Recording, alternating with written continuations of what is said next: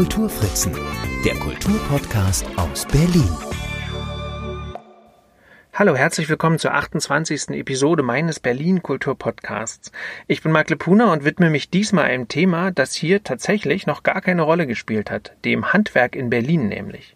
Und so ist mein Gesprächspartner diesmal Reno Jünemann, der letzte Pantoffelmacher Berlins.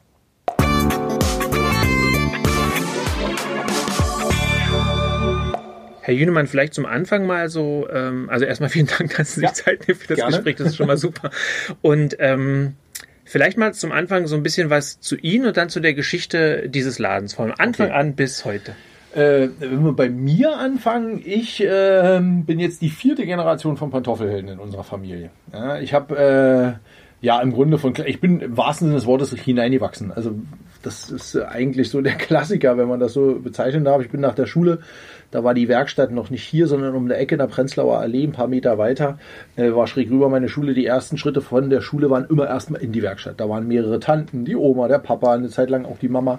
Ähm, nachher war Mama dann zu Hause, als mein kleinerer Bruder dann auch mit bei. Also es war eigentlich immer äh, ja ein Familienbetrieb im wahrsten Sinne des Wortes. So gesehen bin ich da eigentlich reingewachsen. Meine Eltern haben dann hm, na, glücklicherweise ist Quatsch, aber vernünftigerweise, nennen wir es mal vernünftigerweise, mir eine anständige Lehre äh, ähm, mehr oder weniger nahegelegt, weil Pantoffelmacher ist kein Beruf.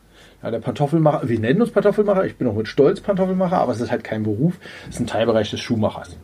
So, und dementsprechend haben sie gesagt, lern aber mal was Anständiges, äh, bevor du dann wirklich dein Leben lang Pantoffel machst. Und ich bin gelernter Orthopädie-Schuhmacher, bin aber seit 1991, also seit fast 30 Jahren Pantoffelmacher. So viel zu mir. Ich bin ja nur die vierte Generation. Also der, der Laden selbst oder die Familie hat 1908 damit angefangen. Mein Uropa in Magdeburg. Mhm. Ähm, der war sozusagen unser, ja, der Gründer, die erste Generation. Mein Opa ist dann 1927 nach Berlin gezogen. Der Oma wegen, die Liebe. Ja, äh, und seit 1927 sind wir hier in Berlin. Äh, Oma und Opa, damals war das noch so, dass ähm, äh, man nicht so wie wir es eine Werkstatt hatte, sondern dann wurde das oft so in einer, in einer Wohnung gemacht. Das war wie ja, Heimarbeit klingt so ein bisschen, als wenn das jetzt nur so Oma sitzt in der Ecke und strickt, sondern das war schon wirklich richtige Arbeit, aber halt in der, in der Wohnung. Und dann wurde das halt äh, ja, entweder ähm, über Höfe oder so verkaufen, hausieren. Äh, was heute immer so, einen, so einen negativen Touch hat, wenn jemand hausiert, dann ist mhm. ja so ein, so ein, als wenn er so rumlungert und umherzieht. Das war damals ein richtiges Gewerbe. Ja, also ich hatte mal irgendwann sogar, müsste ich glatt mal suchen, äh, mein ein Großonkel von mir hatte noch, oder von dem habe ich das bekommen, eine Gewerbegenehmigung zum Hausieren. Mhm. Die durften also mit den Pantoffeln dann im Rucksack über die Höfe ziehen und das verkaufen. Ja. Oma, Opa hatten dann zwölf Kinder. Eins davon war der Papa. Und der hat das Ganze dann 1968 übernommen. Mein Opa ist relativ früh gestorben, in den 50er Jahren schon, den habe ich gar nicht kennengelernt. Dann hat's Oma noch ein paar Jahre gemacht und dann, äh, Papa ist aber schon mit, also mein Papa ist schon mit, mit 14, im Grunde nach der 8. Klasse damals in den 50er Jahren, war das die, die, war die Schulausbildung zu Ende. Dann hat er noch so eine Art, ja, das nannte sich so ein berufsvorbereitendes Jahr. Das war aber so eine Art allgemeine Berufsschule, nicht jetzt auf einen speziellen Beruf zugeschnitten. Mhm. Äh, äh, und ähm, seitdem hat er dann den Laden übernommen und geführt und jetzt, dann haben wir es ein paar Jahre zusammen gemacht. Ich bin aber 91, als ich hier eingestellt wurde, war ich ein ganz normaler Angestellter halt auch. Und seit 1997 bin ich selbstständig. Ja. Jetzt ähm, ist das ja so eine alte Handwerkskunst, wie ich finde, die ja, ja die ja so ein bisschen ähm, verloren gegangen ist. Ja. Oder? Ja. Ähm, Gibt es denn noch mehrere Pantoffelmacher in Berlin? Oder? Äh, in Berlin, nee. Also in Berlin sind wir seit, ich glaube 1992 oder 93 sind wir die Letzten. Mhm. Also es gab mal wirklich viele. Äh, ich kann ganz kurz ausholen, nach dem Zweiten Weltkrieg waren es, glaube ich, noch über 50 Pantoffelmacher in Berlin. Alle so in diesem, äh, wir machen das in der Werkstatt, äh, in, der, in der Wohnung und so weiter. Dann kam die Teilung Deutschlands ähm, und die Teilung Berlins und im ehemaligen Westen hat sich das relativ schnell erledigt. Da hat die Marktwirtschaft dann gesagt, also nur Pantoffel, das machst du mal nicht, sondern die haben dann entweder äh, war das bei einem Schuhmacher mit dabei oder die haben also, wie gesagt, das war immer nur ein Bereich von, von, von mehreren, die dann jemand hatte. Im, Im Osten, in der DDR, sag ich immer, war das wie so ein Biotop, da hat das funktioniert. Es gab also zur Wende 1989 waren wir noch sieben Pantoffelmacher. Die waren alle mh, selbstständig, ich setze das mal aber in Anführungsstrichen, weil man in der DDR natürlich nicht wirklich selbstständig war. Die waren so ein bisschen organisiert von Staatsseiten, also das heißt, die waren in so einer Art Arbeitsgemeinschaft zusammengefasst und ähm, hatten aber schon ein gewisses Mitspracherecht. Also die konnten dann entscheiden, wie viel sie machen. Was konnten sie schon wieder nicht mehr so entscheiden. Also wie gesagt, es waren immer noch sieben zur Wende und nach der Wende hat das innerhalb von zwei Jahren, waren wir dann, zwei, drei Jahren waren wir dann die Letzten. Deutschlandweit bin ich ein bisschen vorsichtig. Es gibt noch ein paar, die das so industriell machen. Das ist ein bisschen anders. Da wird halt nicht so viel von Hand gearbeitet wie wir. Äh, wir sind in der Art, so wie wir es das, äh, so wie wir das machen, vor allen Dingen auch mit diesem geraden Schnitt. Es gibt ja keinen rechten und keinen linken bei dem Pantoffel. Und dann mit der durchgenähten Sohle und so ein kleiner Familienbetrieb sind wir mit ziemlicher Sicherheit die letzten in, in Deutschland, ja. Mhm. Und ähm, was macht jetzt oder ich meine, jetzt haben Sie dieses Alleinstellungsmerkmal ja. sozusagen hier auch in Berlin. Das äh, sorgt ja sicher, also und Sie sind auch bekannt, ja. Also mhm. nicht nur, dass ich seit ja, Jahren ja, tatsächlich diese Pantoffeln auch habe und die auch sehr zu schätzen weiß. Wie ist denn das gekommen, dass es, also kann man schon davon reden, dass es ein bisschen auch Kult ist? Die ja, mittlerweile ja. Also es ist wirklich so, dass äh, jetzt musste man, also jetzt in 112 Jahren hat das sowieso verschiedene, äh, also eine Zeit lang war das einfach so, da war es ein Pausschuh, ein Pantoffel, den hat man sich geholt, dann hat man sie, da hat der Pantoffel, glaube ich, äh, gar keinen Status in dem Sinne gehabt. So zu DDR-Zeiten nachher war es so, ähm, wie soll ich sagen, ähm, ich hau jetzt voll ins Klischee, aber da gab es nichts anderes. Also das war wirklich so, dass die Pantoffelmacher das wurde in Leipzig gab so gab so eine Stelle, ähm, ich glaube Deutsches Amt für Material und bla bla bla Volkswirtschaft, hast du nicht gesehen? Ähm, die haben halt bestimmt, wie der auszusehen hat und welche Form und welches Material. Da wurde einfach gesagt hier und dadurch war auch immer der Kamelhaar mit dabei. Da gab es noch so ein paar plüschige Stoffe, aber da hatten wir vielleicht drei vier Farben. Das war's dann. Und ähm, da war es so, dass ähm, ja in der DDR eigentlich ihn jeder kannte. Da war es ein typischer Gebrauchsgegenstand, den man halt einfach wenn man Hausschuh brauchte, hat man halt, aber ich sag mal, wenn man in der DDR Waschmittel gebraucht hat, hat man jetzt auch nie gesagt, hm, welches nehme ich denn heute? Weil dann hatte man Spee und dann war's das. Ja, so in der Art muss man sich das, glaube ich, vorstellen. Und nach der Wende war es dann für uns lange Zeit sehr schwierig, also jetzt auch für die anderen. Einige haben alleine aus wirtschaftlichen Gründen dann Schluss machen müssen, andere haben keinen Nachfolger gefunden. Für uns waren die 90er Jahre auch, ja, im Grunde ruinös. Wir waren ein paar Jahre mehr oder weniger pleite, weil ähm, alle aus der DDR mehr oder weniger natürlich erstmal alles Mögliche gekauft haben, nur nicht mehr den Pantoffel, den sie mal so kannten. Mhm. Das haben wir ja mit allen anderen Sachen eigentlich meistens auch so gemacht.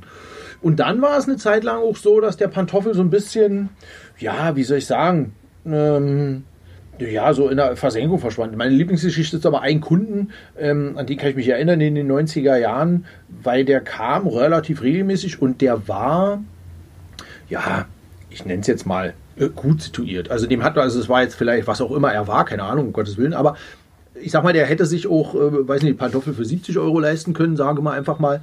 Und der hat aber unsere gekauft. Und äh, in so einem Verkaufsgespräch, ich weiß gar nicht mehr, wie wir darauf gekommen, habe ich ihn jedenfalls gefragt, ob er nicht irgendwie äh, so nach, um, ja, Torstraße, äh, ob jetzt irgendwie noch hier, äh, ob es für ihn oder ob er noch was für Besuch war. Und da meinte er völlig, ähm, erschrocken, so nein, um Gottes Willen, für Besuch? Nein.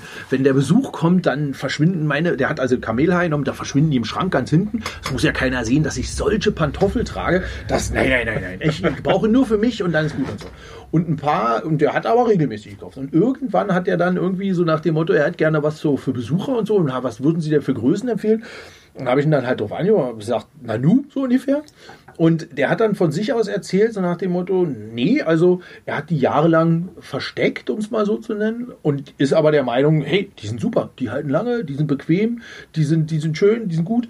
Ähm, wenn jetzt Besuch kommt, dann stellt er denen die Pantoffeln, sagt er, die zerlatschen mir seit Jahren die Wohnung und den Teppich und ich äh, dussel so nach dem Motto, habt ihr Pantoffeln? Also stellt er denen jetzt die Pantoffeln. Und da hat der Pantoffel schon so eine gewisse Renaissance erfahren, von sich aus schon mal. Und speziell bei uns jetzt, ja, in gewisser Weise ist es schon irgendwie so ein bisschen kultig. Ich äh, muss immer ein bisschen schmunzeln, wenn ich darüber rede, weil ich kenne es ja schon ewig.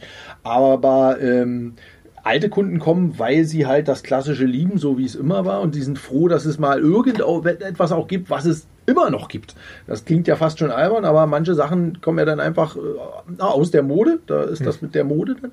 Ähm, und junge Leute, bei denen ist es eher schon wieder so, dass sie sagen, meine Gott, die sind so schräg und so skurril, dass sie schon wieder schick sind. Aber diesen Retro-Stil äh, Prenzlauer Berg, äh, ja, das sieht man ja an mehr oder weniger an jeder zweiten Ecke, ist halt irgendwie mal so ein bisschen in, im Kommen, ja. Ist der Pantoffel ein äh, modisches Kleidungsstück? Ich persönlich sage eigentlich immer gerne, äh, auf gar keinen Fall, auf gar keinen Fall. Also eigentlich halten wir uns aus Mode komplett raus. Ja, meine Angst ist immer, alles was in Mode ist, kann ja auch aus der Mode kommen. Das heißt also, das Letzte, was ich tun würde, wäre so nach dem Motto zu gucken, was ist denn so die Farbe oder das Muster des Jahres. So nach dem Motto hier Bordeaux kariert oder grün mit lila Punkten oder so. Ähm, das definitiv nicht. Ja, weil wie gesagt, wir haben da die klassische Schiene, wir haben unsere Muster und unsere Formen. Es kommt immer mal was Neues dazu. Aber wie gesagt, ich würde eigentlich sagen, nein. Wenn ich natürlich davon ausgehe, was so die Kunden mitunter sagen und wonach so ein Pantoffel mitunter gekauft wird, dann eigentlich speziell eher so die Damen, die dann gucken so nach dem Motto, naja, er müsste ja vielleicht, was weiß ich, ich sage jetzt mal, zum Bademantel passen, zum Teppich, zur Einrichtung, äh, ähm, mitunter auch ähm, äh, zum Mann oder zur Frau, so ungefähr.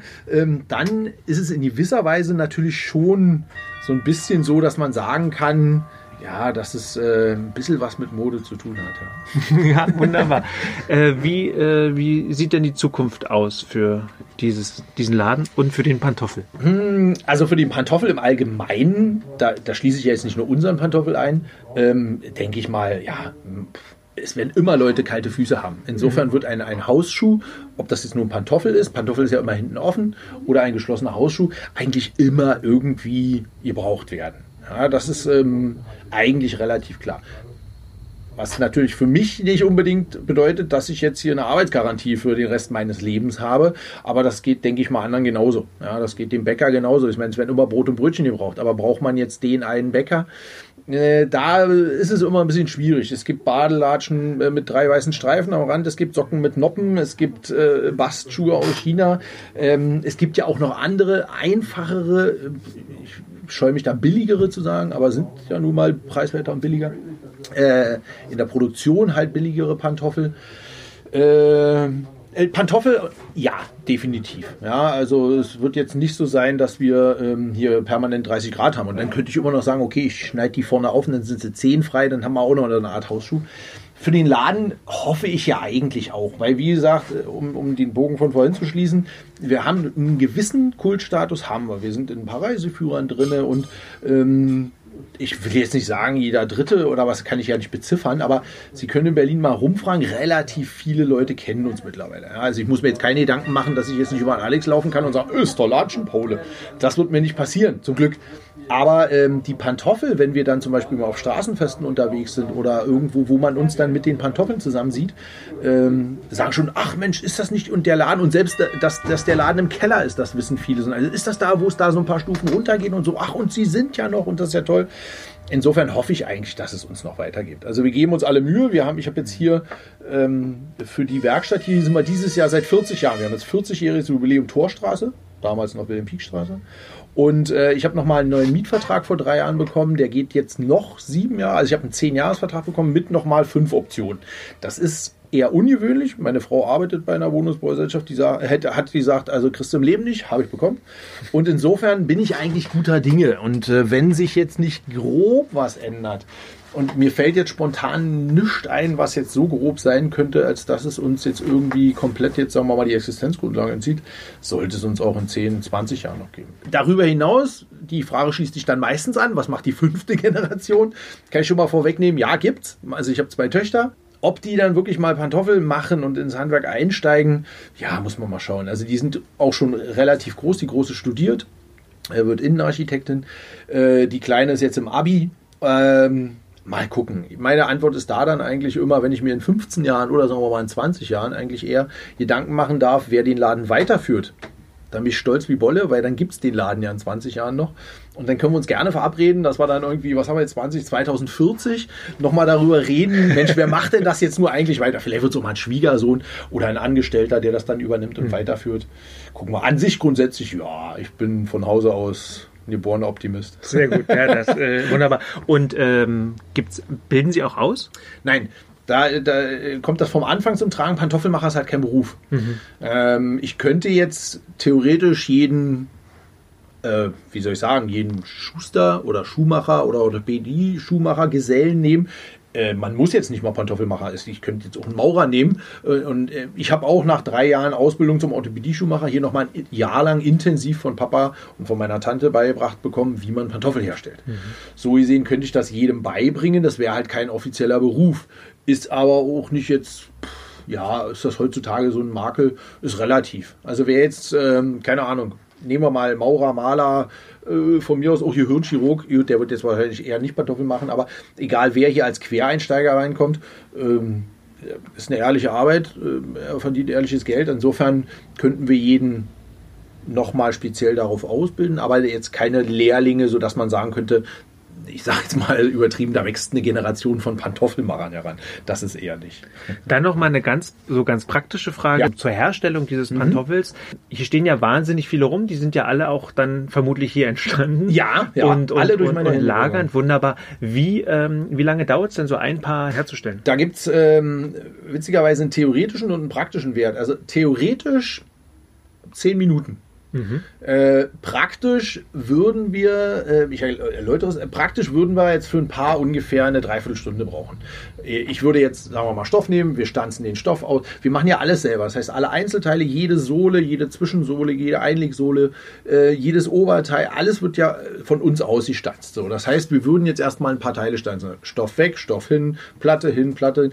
Äh, das würde wesentlich mehr Zeit verbrauchen, dann zur nächsten Maschine, Maschine an, Maschine aus und so weiter. Dadurch würden wir bestimmt eine halbe, dreiviertel Stunde beschäftigt sein. Praktisch oder theoretisch zehn Minuten, weil wir äh, einfach rückrechnen können. Wir schaffen am Tag zwischen 80 und 100 mhm. Paar Pantoffeln. So, und äh, da kommen wir dann auf einen theoretischen Wert halt. Ja, aber das ist eben nur, weil wir dann eben 80 Paar Blätter hintereinander stanzen, 80 Paar Sohlen stanzen, 80 Paar Pantoffeln nähen, 80 Paar Pantoffeln zwicken. Das macht einfach, das ist effektivere Arbeit einfach.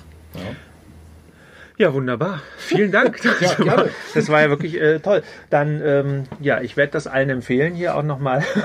ja, gerne. Kartoffeln, jetzt wo der Winter kommt, ist das ja auch Genau, genau.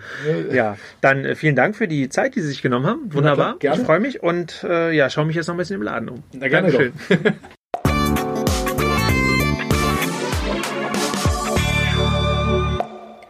Das Traditionsgeschäft Jünemanns Pantoffeleck befindet sich im Souterrain des Hauses in der Torstraße 39. Hinter einem kleinen Verkaufsraum sind Büro, Lager und Werkstatt untergebracht. Das heißt also, dass hier vor Ort in ca. 30 Arbeitsschritten die aus fünf oder sechs Einzelteilen gefertigten Pantoffeln entstehen. Ja, und ob es fünf oder sechs Teile sind, das hängt ganz davon ab, ob die Hausschuhe Filz oder Gummisohlen haben. Auf Jünemanns Facebook-Seite und dem Instagram-Account, äh, die ich selbstredend in den Shownotes verlinke, bekommt man einen ganz wunderbaren Einblick in die Herstellung der Pantoffeln, die an Maschinen stattfindet, die zum Teil älter als 80 Jahre sind, aber immer noch verlässlich ihren Dienst tun. Das sieht wirklich sehr spektakulär und spannend aus. Ja, und hier seht ihr auch, dass Jünemanns Pantoffeln tatsächlich noch von Hand gefertigt werden. Den besten Eindruck bekommt man natürlich vor Ort. Und so wie ich Reno Jünemann einschätze, freut er sich immer, wenn er seinen Kundinnen und Kunden die Werkstatt auch mal kurz zeigen kann. Das lohnt sich. Das ist wirklich eine kleine Zeitreise. Also auf geht's in die Torstraße 39, das ist gleich gegenüber der Volksbühne. Ich schlurfe übrigens seit Jahren in Pantoffeln von Jünemann durch die Wohnung, aktuell nicht in denen mit dem traditionellen Kamelhaarmuster. Beim letzten Einkauf habe ich mich für blau-gelb karierte entschieden. Ja, und das war's für heute. Vielen Dank, dass ihr zugehört habt. Ich freue mich über Feedback per Mail an mark mit c.kulturfritzen.net oder ihr kommentiert unter den Postings zu dieser Sendung auf Facebook, Twitter und Instagram.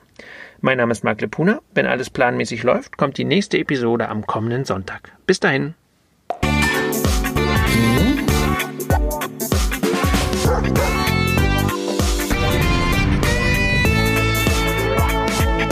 Die Kulturfritzen, der Kulturpodcast aus Berlin.